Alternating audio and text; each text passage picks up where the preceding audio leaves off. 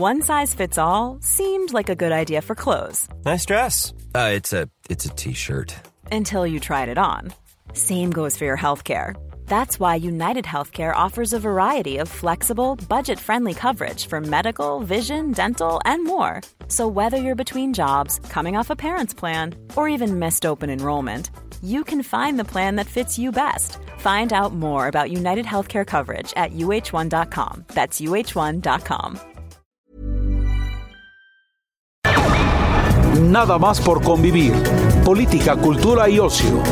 Con Juan Ignacio Zavala y Julio Patán. Aquí iniciamos.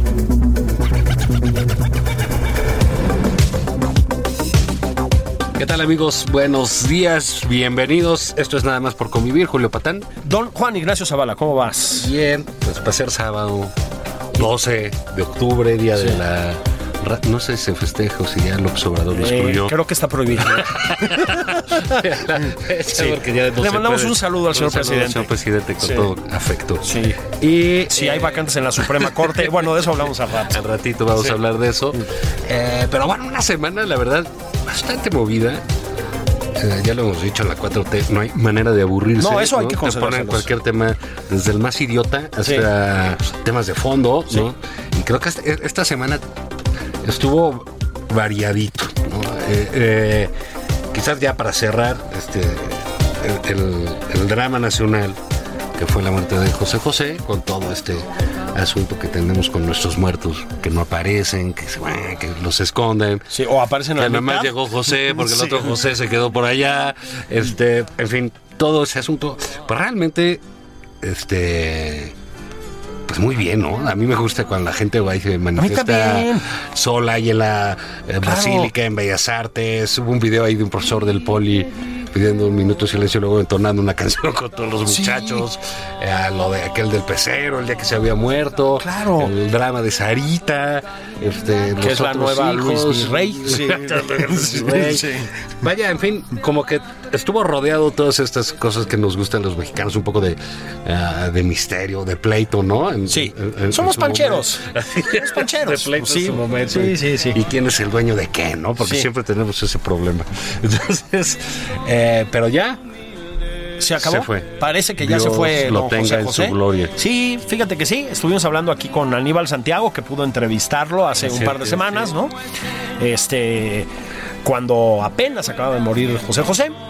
Y este, sí, yo, yo destacaría, eh, me puse a ver después esa entrevista que le hace Yolanda Andrade, ¿sabes? Sí. Y es sensacional, ¿no? Porque lo ves a José José hablando de cómo estaba súper briago y de que subió y se metió un pase que le ofreció no sé quién. En las ¿sí? escaleras En del las teatro. escaleras del teatro.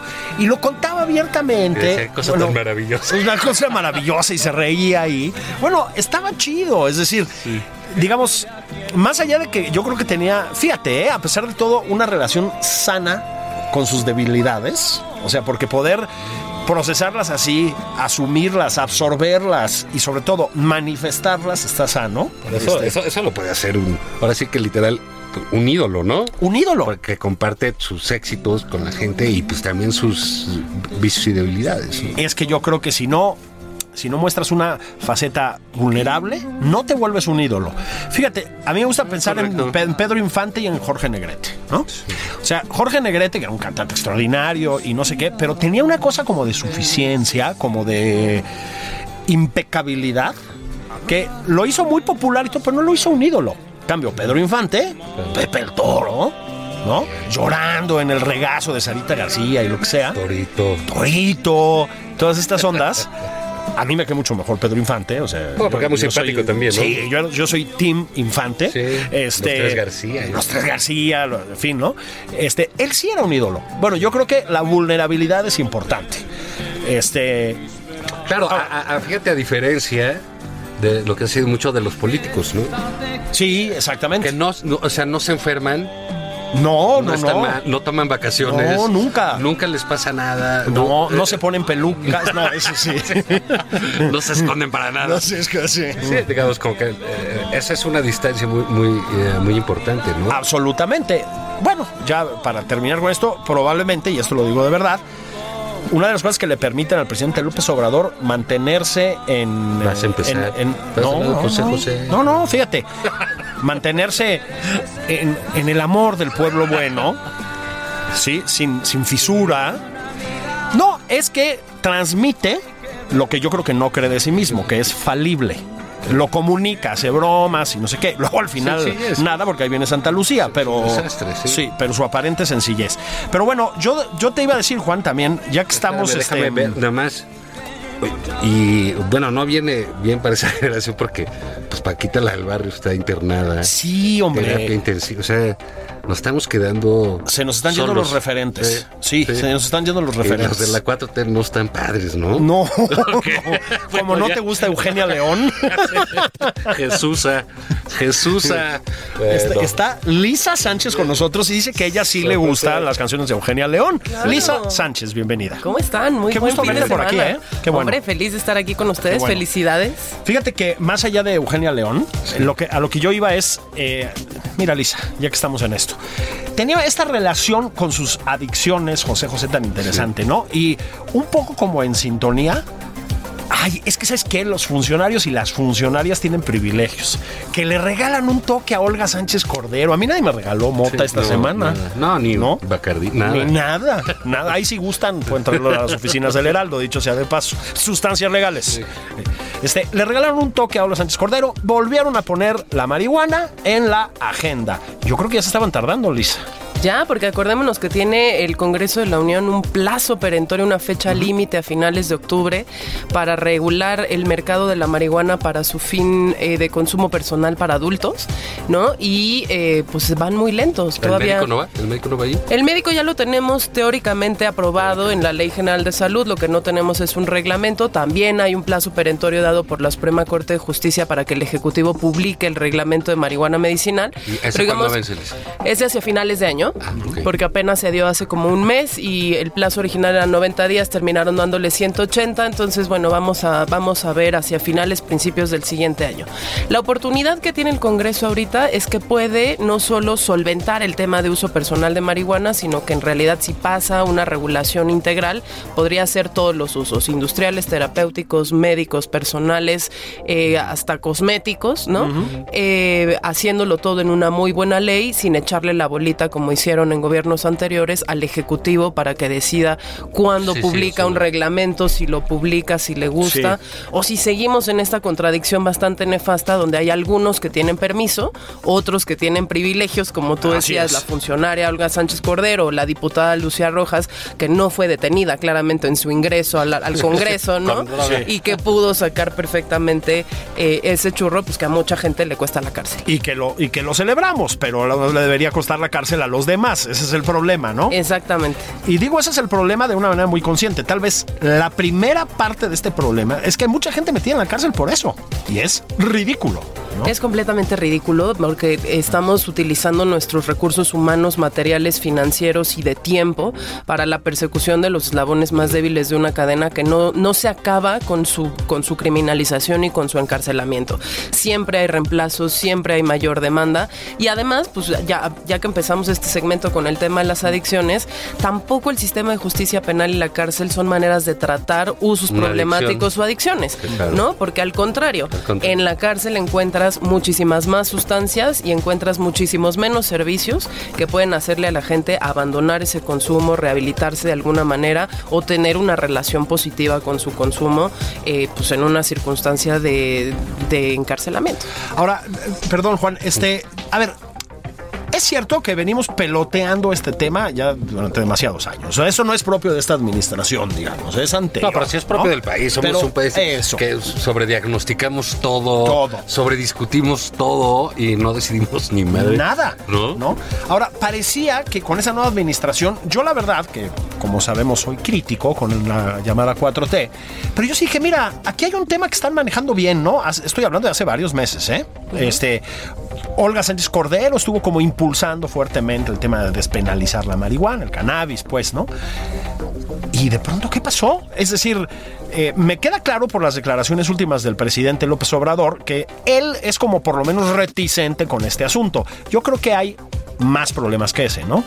Hay varios problemas, pero si quieres empezamos por cómo sí tenían un buen abordaje. Desde el periodo de transición y los primeros meses cuando Olga Sánchez Cordero no era secretaria de gobernación sino senadora, ¿no? Eh, hubo eh, varios foros en el Colmex, se dijo abiertamente que se había hablado con el presidente sobre el tema de la prohibición de ciertas drogas y que el presidente había dado carta blanca para avanzar como se tuviera que avanzar en ese tema, con una despenalización efectiva de los consumidores o con una regulación de ciertos mercados, hablando específicamente de marihuana, porque él era muy consciente de los fallos de la Corte, dijo que iba a respetar los fallos de la Corte y su jurisprudencia porque ya le tocó a él como presidente en febrero de este año la emisión de la jurisprudencia de la Corte.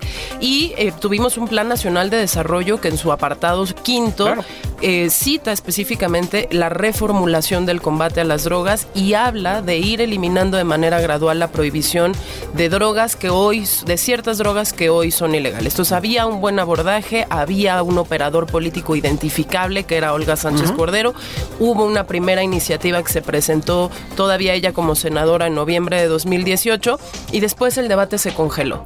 Además recordemos, Julio, eh, Juan, que no solo hablábamos de cannabis, durante el periodo de transición hablábamos también de legalizar o por lo menos hacer un proyecto piloto de legalización y regulación de amapola para usos medicinales, sabiendo que a nivel internacional sí hay un mercado legal de esta droga para producir medicinas, cosa que no existe, por ejemplo, para el tema de mota. Oye, y en Guerrero era en su momento, porque creo que ya no. Alguna vez platicamos tú y yo un poquito de esto en la tele. Este, en Guerrero era crucial en su momento intervenir legalmente sobre este problema y no pasó. Ahora ya cambió el panorama, ¿no? Cambia el panorama, pero sigue siendo un buen momento. El precio de la goma de opio está en el suelo, mucho por el cambio de modelo de negocio del narcotráfico que transitó hacia los opiáceos sintéticos que tienen un y- margen de ganancia muchísimo mayor, no requieren las grandes hectáreas para su producción, se realizan en laboratorios y son mucho más indetectables para el tráfico por fronteras, puertos, aeropuertos. Eh, sigue siendo un buen momento para hacerlo, pero esa, esa discusión se empantanó con su relación con el gobierno norteamericano, con el tema de si necesitábamos o no el aval de Naciones Unidas, entraron distintos actores y como que esa la pusieron de lado. Y la que sí creíamos que iba a avanzar sólidamente era la de marihuana. Se detuvieron ciertos procesos de discusión en el Congreso de la Unión y hacemos lo que tendemos a hacer siempre cuando no queremos aprobar una cosa. Llamamos a foro tras foro, Sí. tras foro, tras foro, tras foro. Ayer en una reunión de comisiones eh, unidas hacia finales de la semana se, se hablaba y se listaban distintos foros que se han hecho, contamos más de 20 foros que se han hecho en esta legislatura sobre el tema, tanto en estados de la República como en la Ciudad de México. Y bueno, pues nosotros como organización, como parte de colectivos que hemos estado impulsando la reforma de la política de drogas, lo que decimos es, hay una fecha límite, hay que dejar de hacernos guajes, hay que emitir una regulación y lo que sí es que es bien importante saber qué tipo de regulación, porque no cualquier regulación le puede servir a México. Yo, eh, eh, digamos, todo parece indicar que sí, lo de la marihuana va, ¿no? Salvo que la diputada le debió haber dado los churros a sus compañeros, no, no a la secretaria, porque pues ella no va a votar, ¿verdad? No. Pero creo, al margen de lo que piensa el presidente, que debe no gustarlo, ¿no? Y ha tenido declaraciones medio contradictorias, ¿no? Ambiguas. Pero no le- Hacia mediados de la semana nos dijo si el Congreso lo aprueba, lo respetaremos. Muy a finales de la semana ya nos dijo en una mañanera que no estaba en su agenda. A él no le Como que gusta, es un tema que confunde no le siempre gusta. con el tema. Por lo tanto, es un tema que está No en le contra, gusta. entonces no le gusta opinar al respecto, pero bueno, sabe que al margen de que le guste o no, pues es un tema que realmente parece, todo parece indicar que sí, que sí va a ir en, en- por el camino de la aprobación, el, el de la marihuana, ¿no? Quizás a finales de mes. Es que además hay que recordarle al auditorio una cosa que es muy rara de este México bizarro, deberías incluirlo en la edición tercera de este, de este libro, y es que cuando la Corte logra una jurisprudencia, lo que significa es que todos los jueces del país están obligados a cumplir. Claro. Por lo tanto, cualquier ciudadano que pida un permiso, se lo niegue inicie un juicio de amparo, tiene que tener la protección del juez, de que el juez le otorgue la razón y le den un permiso. Eso quiere decir que tenemos una ley que dice que no, pero unos jueces que dicen que sí.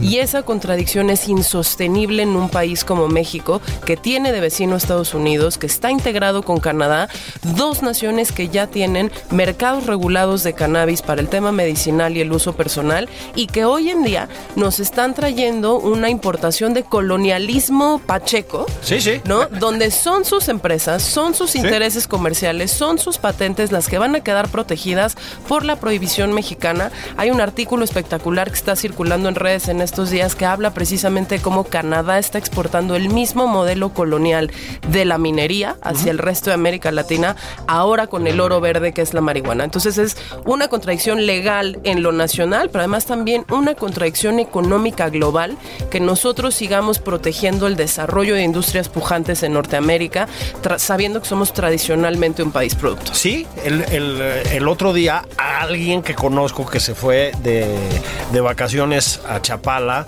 con un conocido monero que también conozco, se comió unas gomitas de mota que tuvo que importar de los Estados Unidos. O sea, estoy contando una anécdota muy tonta, pero es una industria muy próspera en los Estados Unidos. Está moviendo mucho dinero, está dejando mucho dinero fiscalmente además para proyectos muy importantes y aquí nada, no puedes vender, ¿eh? Tampoco con fines medicinales, por este tipo de eh, paradojas legales, digamos. Sí, ¿no? las familias están teniendo que importar medicamento con burocracia, ¿no? Yéndose al juicio de amparo, este, eliminando barreras arancelarias a precios en dólares, Así es. que son pues impagables para muchísimos pacientes aquí. Bueno, lo dicho lo cual, pues, ya que estábamos hablando de la corte, pues la corte, Juan, Lisa, es tal vez el tema de la semana, ¿no? Sí. Mira, yo pienso que está. Siempre es bueno que la corte sea tema, ¿no? Durante muchos años, este, pues no fue tema, No. no, no importaba. Eran unos señores que estaban ahí, ¿no? Exacto. Sí. Y, eh, digamos, a, partir de su rediseño en el 94, etcétera, ha ido cobrando como que mucha fuerza, ¿no? Y particularmente en los últimos, la última década, siento yo, ha tenido como que una presencia relevante, como sus decisiones pues nos damos cuenta de lo trascendentes que son, bueno, tú acabas de mencionar uno de las drogas, pero casos importantes, relevantes. Un país que viene con herencias pues, gravísimas de ah, tortura, justicia torcida, eh, una falta de confianza generacional. En, en- no solo en la impartición de justicia, también en la propia procuración Sí. eh, eh, de la justicia. Y bueno, llegamos a un momento dado ahorita en que la, la corte es un actor principalísimo. Sí. Eh, no sé si estén bien atendidas todas las causas, porque finalmente llegamos a hablar ya de problemas en la Suprema Corte que estaban. Eh, lo hemos dicho de Medina Mora, pues llegó mal y pues se fue mal. No, no, cosas que no suceden mucho en este país, desgraciadamente, pero, pero así fue con este señor. Aunque claro, todavía no sabemos por qué se fue. O sea, creo que aquí estamos ante un problema muy relevante. ¿Cómo es posible que una de las 11 personas que mejor se pueden defender en este país, que son los de la Suprema La Corte, Suprema de Justicia, Corte, ¿no? sí. Los jueces. sí. No pueda defenderse? No pueda decir nada sobre lo que le meter las pasó. manos, o Meter sea. las manos, porque lo, y lo que sabemos son chismes, ¿no? Así Y- es. Y el presidente de la Corte se niega a hablar de, eh, eh, de hablar del tema, este, porque se ve que no es una cosa, una cosa sencilla. Pero bueno, pues es la tremenda Corte, Lisa. ¿Cómo ves esto? Fíjate que yo quiero empezar por esto que decían ustedes ahorita, ¿no? Un cambio de percepción, una ciudadanización, una divulgación, una mayor presencia de la corte en la vida de los ciudadanos, que creo pues que para mi generación que ya, digamos, am- empezó el estudio de la corte y su relación con la corte bajo las reglas constitucionales del 94, sí es muy choqueante ver lo que está pasando hoy en día. Para nosotros la corte sí ya era ese lugar de máxima profesionalización de un jurista, para nosotros la corte sí era contrapeso constitucional, para nosotros la corte ya no era tribunal de legalidad nada más, es decir, ya no era nada más la última instancia que resolvía un entuerto jurídico, sino que revisaba realmente si había o no constitucionalidad en las decisiones, era además el garante de esta reforma de derechos humanos de eh, los 2000, ¿no? Que ya nos estaba metiendo en el fondo de saber si hacíamos controles no solo de constitucionalidad, sino de convencionalidad. Y el hecho de que hoy tengamos el primer ministro en democracia, después de esa reforma constitucional, que renuncia y renuncia en estas condiciones de opacidad tan absolutas. Bueno, no, no sí tenía es- ni fecha la carta de renuncia. bueno, to- completamente, ¿no? Pero y además fecha, que vacía de contenido esta garantía constitucional de que solo una causa grave y no política puede eh, lograr la remoción de un ministro, pues sí es un shock, sí es un shock para nosotros porque eh, pone en cuestión, ¿no? Este, esa relación que teníamos con el Tribunal Constitucional, Constitucional de México y que nos hace otra vez volver a esto que tú decías, Juan, esta desconfianza generacional e institucionalizada de que, pues en realidad no hay ninguna certeza ni legal ni de forma sobre el funcionamiento institucional. Entonces yo lo lamento mucho. Pero más allá de eso, es un contexto en el que estamos viendo no solo la renuncia de un ministro que no cumple con las características constitucionales de lo que debe ser un proceso de renuncia de un ministro, no hay una explicación pública eh, de, Parlamento abierto y rendición de cuentas sobre cuáles son las causas graves que llevan al ministro a renunciar y eh, por lo tanto que obligan a que Ejecutivo y Legislativo sometan a análisis esas causas graves y decidan si realmente son graves o no.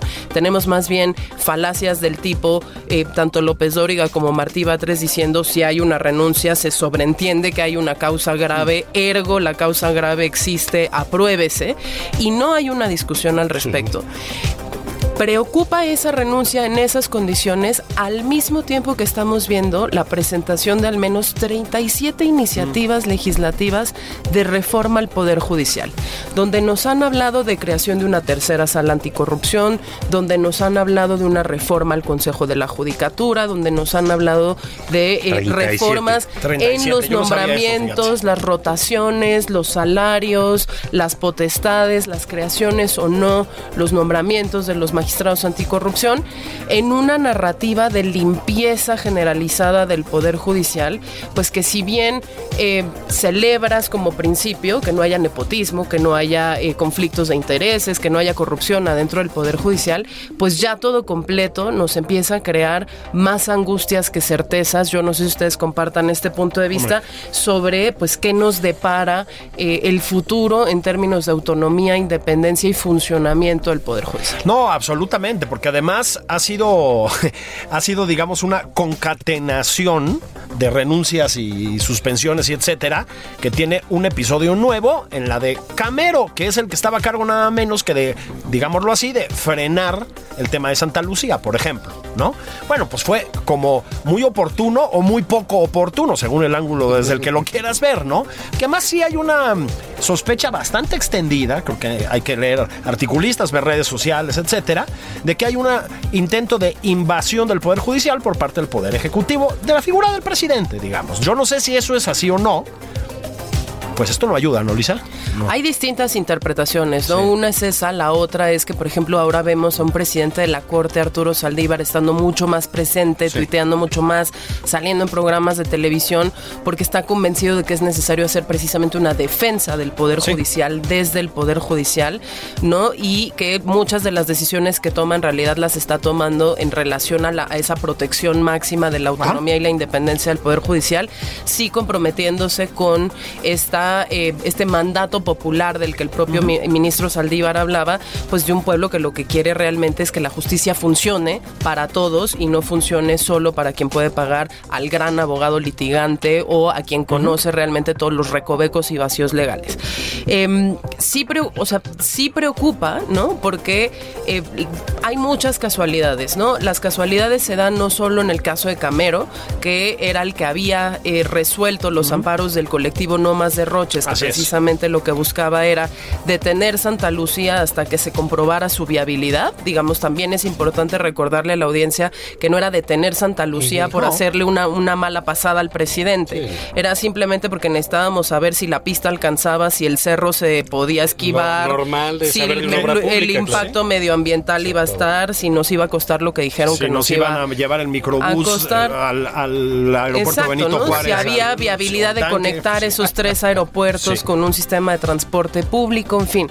Eh, y se da también en el caso de Medina Mora, ¿no? Porque también hay un escandalito ahí de investigaciones abiertas en la Fiscalía General de la República con la participación de la Unidad de Inteligencia Financiera de la Secretaría de Hacienda, en donde se dan y se documenta también en medios impresos, pues las coincidencias de que congelan y descongelan las cuentas exactamente en coincidencia con la renuncia y aceptación de la renuncia del ministro Medina Medina Mora y que nos regresa ese problema al que tú hablabas, Juan, de la, la falta de transparencia. Claro. Alimenta la especulación, la especulación alimenta la desconfianza en el Ejecutivo, en el Judicial y en la parte de la Fiscalía que persigue. Fíjate que son como que cosas buenas de pronto y que están mal hechas. Y eso le da la torre a todo, ¿no? O sea, Medina Mora no ha encontrado yo nadie que lo defienda. No, no, no. No, o sea, a ver, tú y yo aquí, me- Juan, sí, la semana pasada hablamos muy mal de Medina Mora. Sí, pero de ahí a que no sepamos qué se le hizo a un ministro de la Suprema Corte de Justicia para que se fuera, pues hay un buen hay un buen trecho, pero lo platicamos de, de De regreso. regreso, eso. Vamos a un corte, váyanse por una chela, el consomé. Sí. Quítense el cilantro de los dientes. Sí. Toque no, toque no se puede. Y regresamos. Ay, Juan.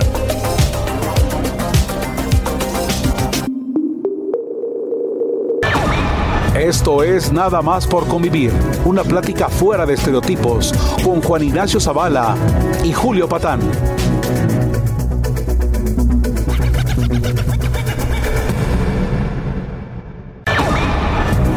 Estamos de regreso en Nada más por convivir. Aquí, Juan Ignacio Zavala y Julio Patán.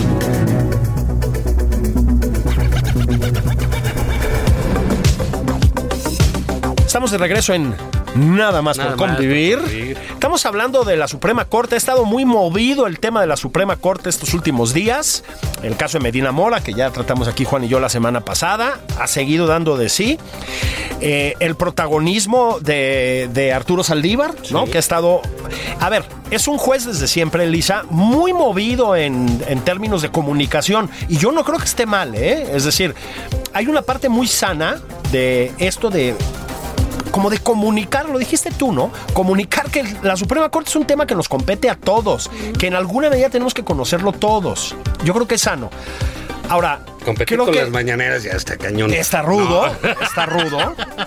Sí, son Y divertidísimas. desata todo un tema bien interesante también sobre cuál es la publicidad que queremos ver sobre la Suprema Corte de Justicia, ¿no? Que en redes sociales estuvo durísimo los agarrones que se dieron Hombre. este distintos juristas y distintos este analistas de la seguridad y los temas de justicia. Ahí andaba Ackerman y Ope y Alejandro Madrazo platicando el tema sobre si realmente lo que queremos que sea pública son los votos Claro. y las deliberaciones, las explicaciones de las posiciones particulares o lo que queremos es que eh, la- lo, lo público sean las deliberaciones y después las votaciones privadas este, únicamente publicadas post facto, ¿no? Claro.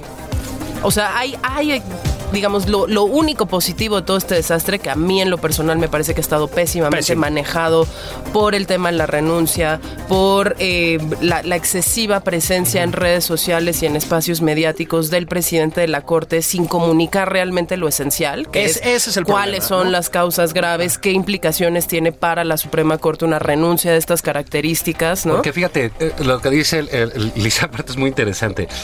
Cuando tú decides abrir, o sea, estas nuevas figuras, ¿no? Decir, bueno, salgo, no soy el viejo abogado metido ahí atrás Claro, de mi claro. escritorio de madera con mis tres mito- metros de libros rojos, verdes y cafés, ¿no? Sí. O sea, no soy un hombre de mi tiempo y voy a... eh, el gran defecto de todos, voy a tuitear. Ya Sí. Cuando dicen eso ya valió mal. Sí, sí, sí, sí, sí. Sí, el Twitter se vuelve esta... Salvo en tu caso, que eres muy sensato. Pero no Sí. soy presidente de nada. Eh, no, No, no. uno tiene el derecho, los ciudadanos, Se a dice, ser estúpidos, no ¿no? todavía. No todavía. Pero Debería son- haber esta doble confirmación antes de abrir Twitter, ¿no? ¿Estás sí, seguro que quiere tuitear? ¿Cree Revise su mail. Sí, pero Este, debería venir ahí en el Twitter, decir, ojo, va usted a tuitear. Sí, claro. Bajo su propio Ya- riesgo. ya, exacto, porque hay muchos personajes que el Twitter es, es su arma suicida. ¿Sabes? Es como la ruleta rusa. Sí. Están viendo a ver en qué momento le sale la pinche bala. ¡Zas! ¿No? Dices, qué barbaridad, qué Sí. cosas dicen. Le mandamos un saludo a John Ackerman, como toda la semana, sí. No, bueno, ahí tienes el propio Fox, Felipe Calderón. bueno. todo. O sea, Twitter es, Twitter es como el lugar de los excesos y se sienten ciudadanos y dicen, ah, ay, Madrid, ah, yo le entro. Sí. No, no, güey. Es Sí. un ring de box, es una cantina y aquí no se permite la entrada a uniformados ni exfuncionarios. Ni, ni expresidentes con crocs. Con crocs. Con crocs. Pero bueno, debía ser así. Pero lo, lo- lo que decía Lisa, eh, regreso. Caray, pero no nos dices lo fundamental y lo Ese que es nos el problema. preocupa. Creo que aquí estamos ante el tema. Es por qué se fue así. Sí le hicieron la vida de cuadritos, sí van a meter a la cárcel a sus hermanos. O sea, todo esto que sabemos por, me- eh, eh, por medios que Por han vía de la prensa, por el ahí, Universal. eh, eh, eh, medio en el limbo. No lo sabemos y no nos dicen absolutamente nada. Entonces, esa es la opacidad de antes. Oye, no fue personal. Bueno, aquí no hay cosas personales. Así O es. sea, hay, hay funcionarios que no tienen cosas personales. Es es. parte de lo que Un juez. Hombre. anuncias. Es que lo mismo de, eso- oye, me presionaron. Bueno, es que también se les paga tanto. y ¿A se que la presión? Porque están sujetos a presiones de todos lados, ¿no? Intereses económicos, políticos, este, lo, lo- lo- los que tú quieras, criminales. Y Porque son un entonces contrapeso. dices, ¿por qué no? Sí. ¿Por qué no sabemos qué pasó con este señor? Claro. Debemos de saber, o sea, es, es, eh, es impactante que alguien se vaya así, no, no puede, no debe ser. Creo que eso es un contrasentido con los términos de una Suprema Corte eh, moderna. No importa lo que diga el presidente López Obrador. Sí. ¿Qué dice la Suprema Corte de esto? no? Exacto. Fíjate, yo puse mucha atención en la conferencia que dio en la semana el, el ministro presidente y él decía, él se amparaba como en, como en temas de procedimiento y legalidad para no dar su opinión al respecto, para no dar más información. Él decía, el, el artículo constitucional lo que dice es que la renuncia se le presenta al titular del Ejecutivo, no al presidente de la Corte, y la valida el Congreso de la Unión, el Senado, ¿no? Este, no la valida la Suprema Corte, por lo tanto, a mí no me tocaba este, venir a decir eh, cuáles eran los motivos, ni aceptar la renuncia o rechazarla, ni me, ni, ni me compete tampoco decir quiénes son los candidatos idóneos para sustituirlo. A él lo que le compete y que es un tema bien interesante el que nadie ha hablado es mover a los ministros de sala para garantizar que haya suficientes ministros en cada sala y ya movió a Luis María Aguilar a la segunda sala. Este, una cosa como interesante que cambia también la composición de las salas. Eh, pero parte de lo que yo decía que, que sí tiene una obligación de comunicar más allá de lo procedimental y más allá de la legalidad es porque decía Julio Ríos, un profesor del CIDE en algún espacio televisivo, que hay dos garantías de independencia en la Corte y me pareció interesantísimo su punto, ¿no? Una, que es la que defiende a capa y espada el ministro Saldívar, que dice mi independencia, mi autonomía está reflejada en mis fallos y en mi desempeño que- como ministro. Y que es ¿no? correcto eso, ¿eh? que es la garantía de autonomía por desempeño y viene otra que son por garantías institucionales. Por garantías institucionales sí tenemos que observar lo que dice el 95 constitucional y sí nos tienen que decir cuáles son las causas graves, porque además eso se mezcla también con la obligación del Senado de la República por convenciones suscritas de Parlamento abierto de garantizar el principio de máxima publicidad de todas sus deliberaciones. ¿Qué otra deliberación se les ocurre que sea más importante que aceptar o no la renuncia de uno de los 11 ministros de la Suprema Corte de Justicia que el Senado de la República simple y sencillamente decidió que no? Y que no hay tampoco explicaciones de los grupos parlamentarios que en su momento defendieron y promovieron la candidatura del ministro que estaba Es que renunciando. eso, ¿no? por eso digo, hay, Exactamente. hay todo mal. Sí, sí, sí. Pero todos, todo, todo, todos todo, los partidos, todo, porque solo hubo salido. seis senadores que se abstuvieron o votaron en contra, de 128. Y por supuesto que es de la máxima relevancia saber si efectivamente un ministro de la Suprema Corte de Justicia estuvo metido en actos de corrupción o de opacidad. No, porque bueno. ellos tienen que ser, bueno, pues faro y guía y luz y resplandor de la noche Sí. en, en- en este rollo. Son unos cuantos, un puñado, ¿no? Los que, los que están ahí. A mí me gustaría que fueran los otros temas de la semana. Que hay varios. Porque de la Suprema vamos a seguir hablando Uy, un no, rato, bueno. ojalá, porque ya se metió esto, ya se hizo más grande la bola. Así es. ¿No? Entonces, pues bueno, ahí a, ahí a ver qué pasa. Eh, este asunto de del delito, ¿no? Como, como actividad cotidiana Sí. sin tener ningún este problema, ¿no? O sea, unos normalistas llegan, se roban 92 autobuses ¿Es correcto? con 92 personas. El Las secuestran, que usar las palabras. El gobierno dice que los retienen. Sí.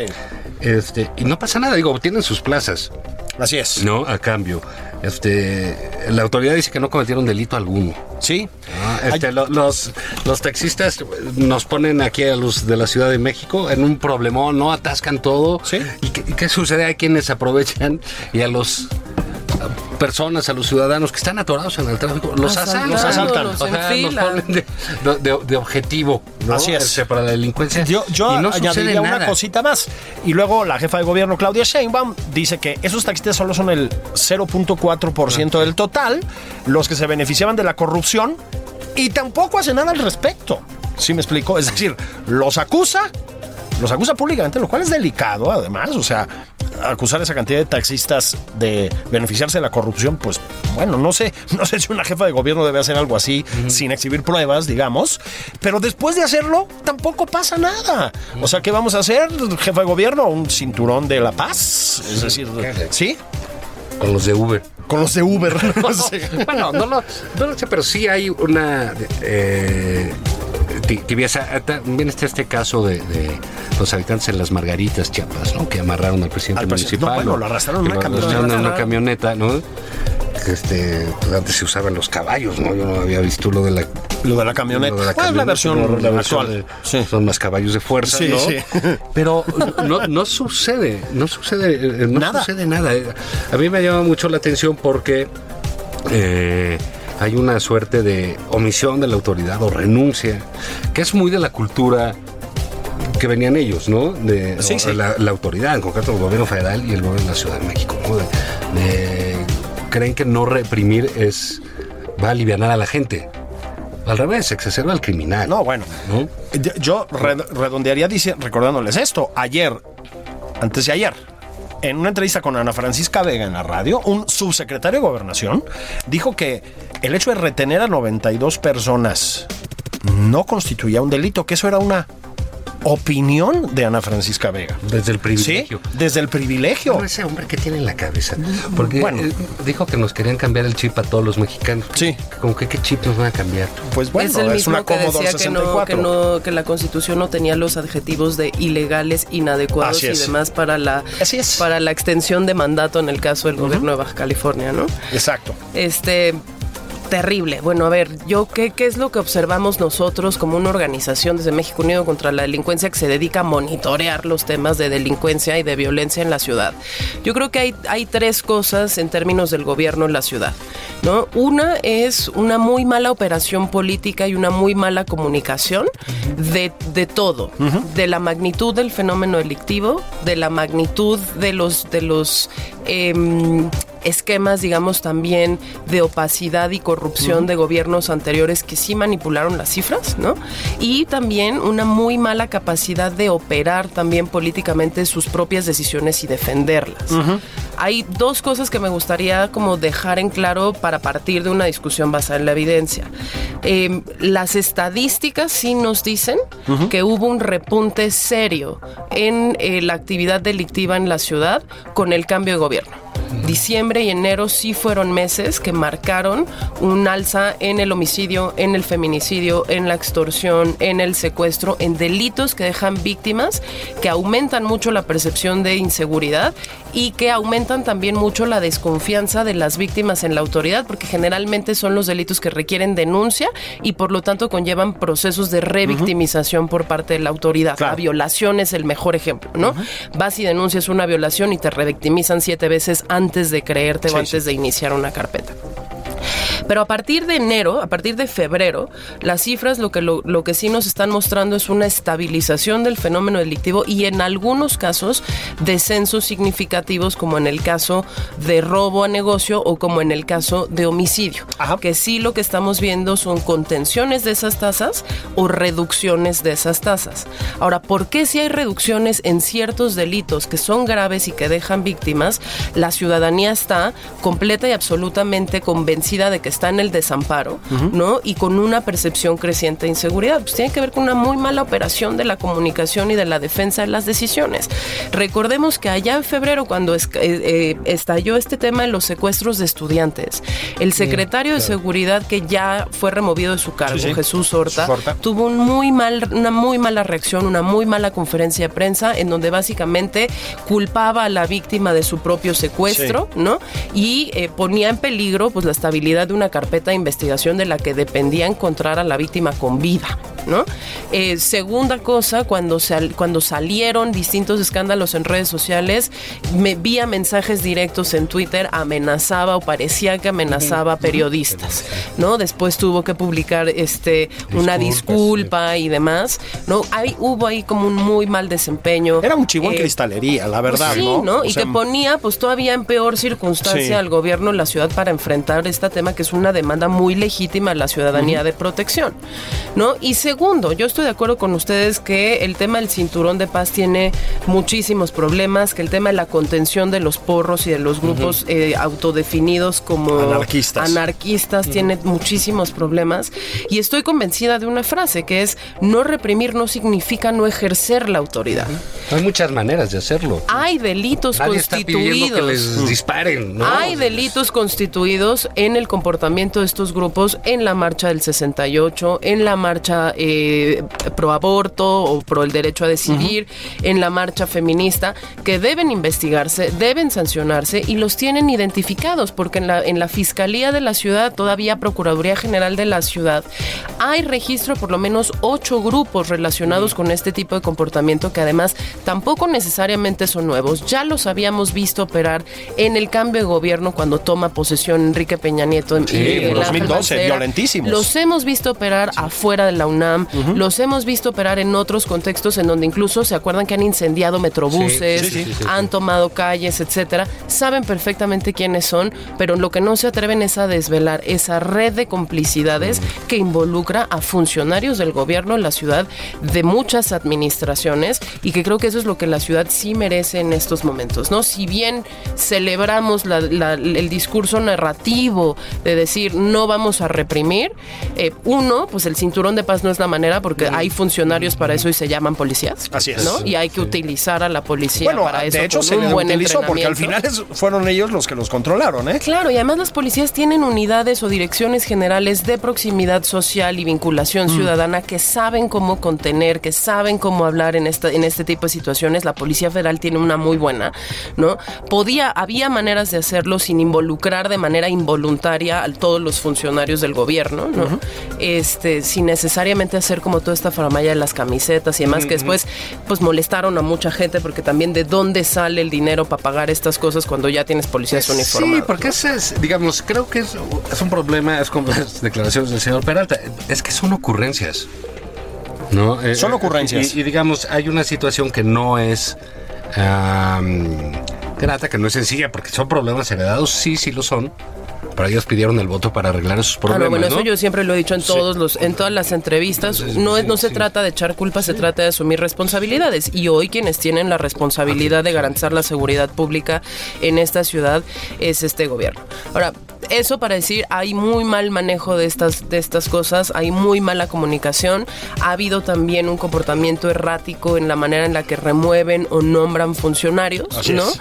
Este, esta parte de no comunicar perfectamente, pues quién está sustituyendo a Jesús Horta, por qué se está yendo Jesús Horta, por qué es importante que haya un cambio en el mando de la, de la policía y cuál es la estrategia.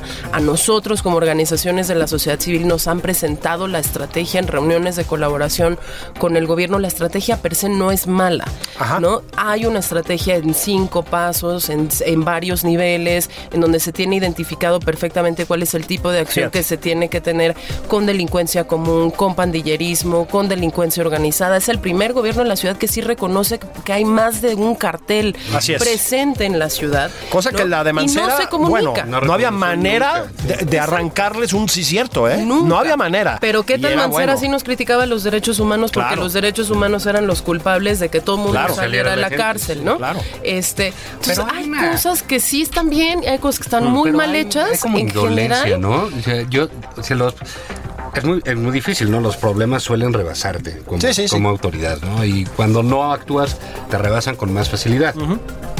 Eh, o bueno, por lo menos te, te van a meter en el mismo problema. O sea, del problema no, no, no, no vas a salir. Sí, ¿no? sí. Eh, eh, Cuando suceda. Eh, si lo enfrentas, pues tienes uno muy grande. Si no lo enfrentas, pues ya tienes dos. Exacto. Entonces creo que aquí lo que ha sucedido es de pronto hay una incluso una soberbia eh, eh, en, muchos funcionarios del gobierno capitalino decir, no, nosotros controlamos. Y traen un discurso, este, pues también medio con dechi, ¿no? Pues De- el muy de- desafortunado, aquí sí lo digo con todo cariño, de Pepe Merino de...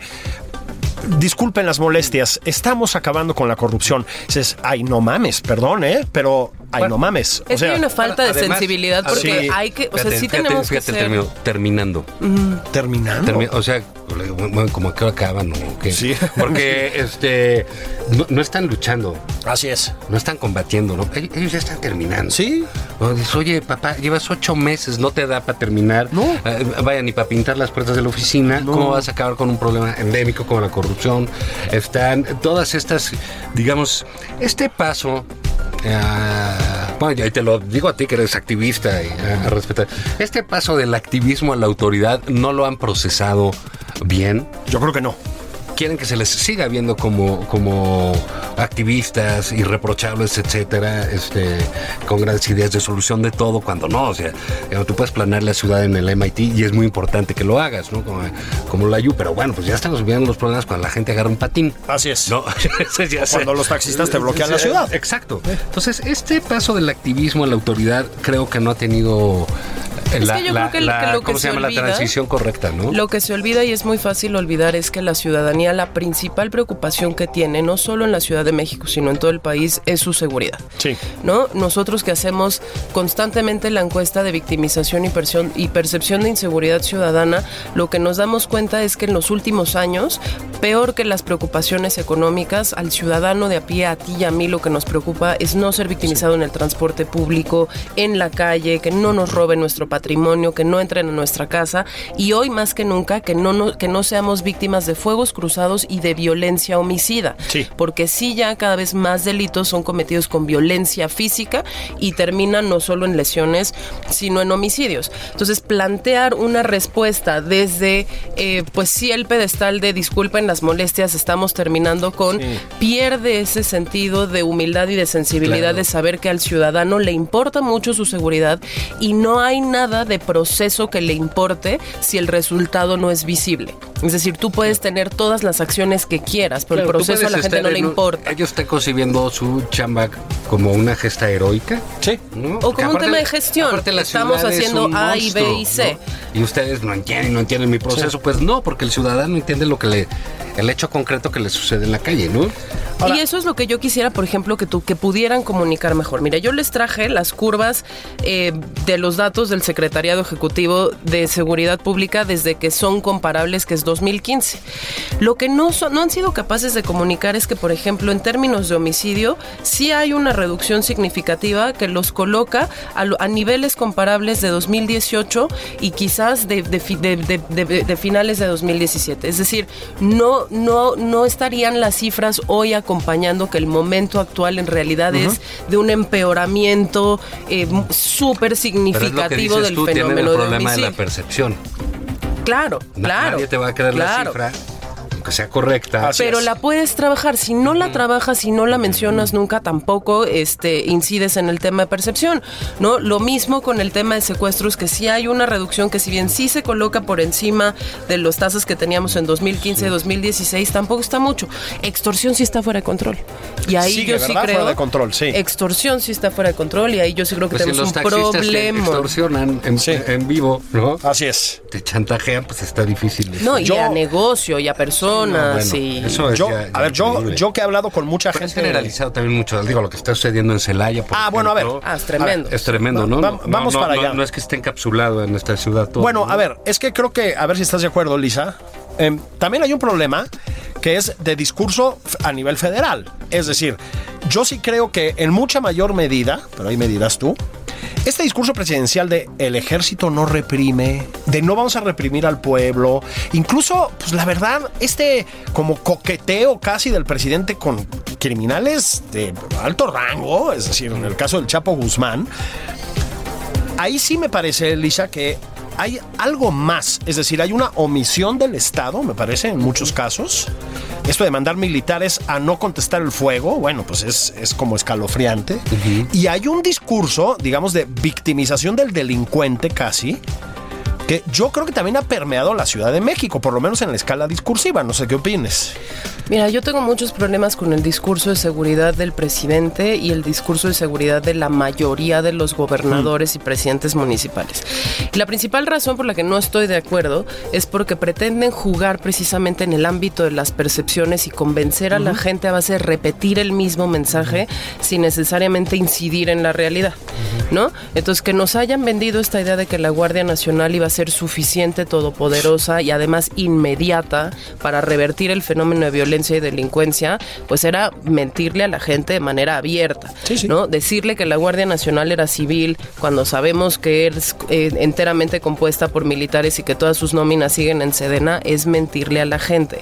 El hecho de decir que este los vamos a acusar con sus mamás o que todos les vamos a decir fuchi a la delincuencia y que eso en realidad va a terminar por modificar algo en la realidad, me parece que es una grosería para un país tan victimizado, para un país que tiene tantos fuegos que es necesario apagar y para un país que tiene tanta impunidad para todos los delitos. Hablábamos hace un momento de extorsión, extorsión sigue al alza, no hay ningún incentivo para no cometer una extorsión cuando la cifra de negra de extorsión sobrepasa el 97%, ¿no?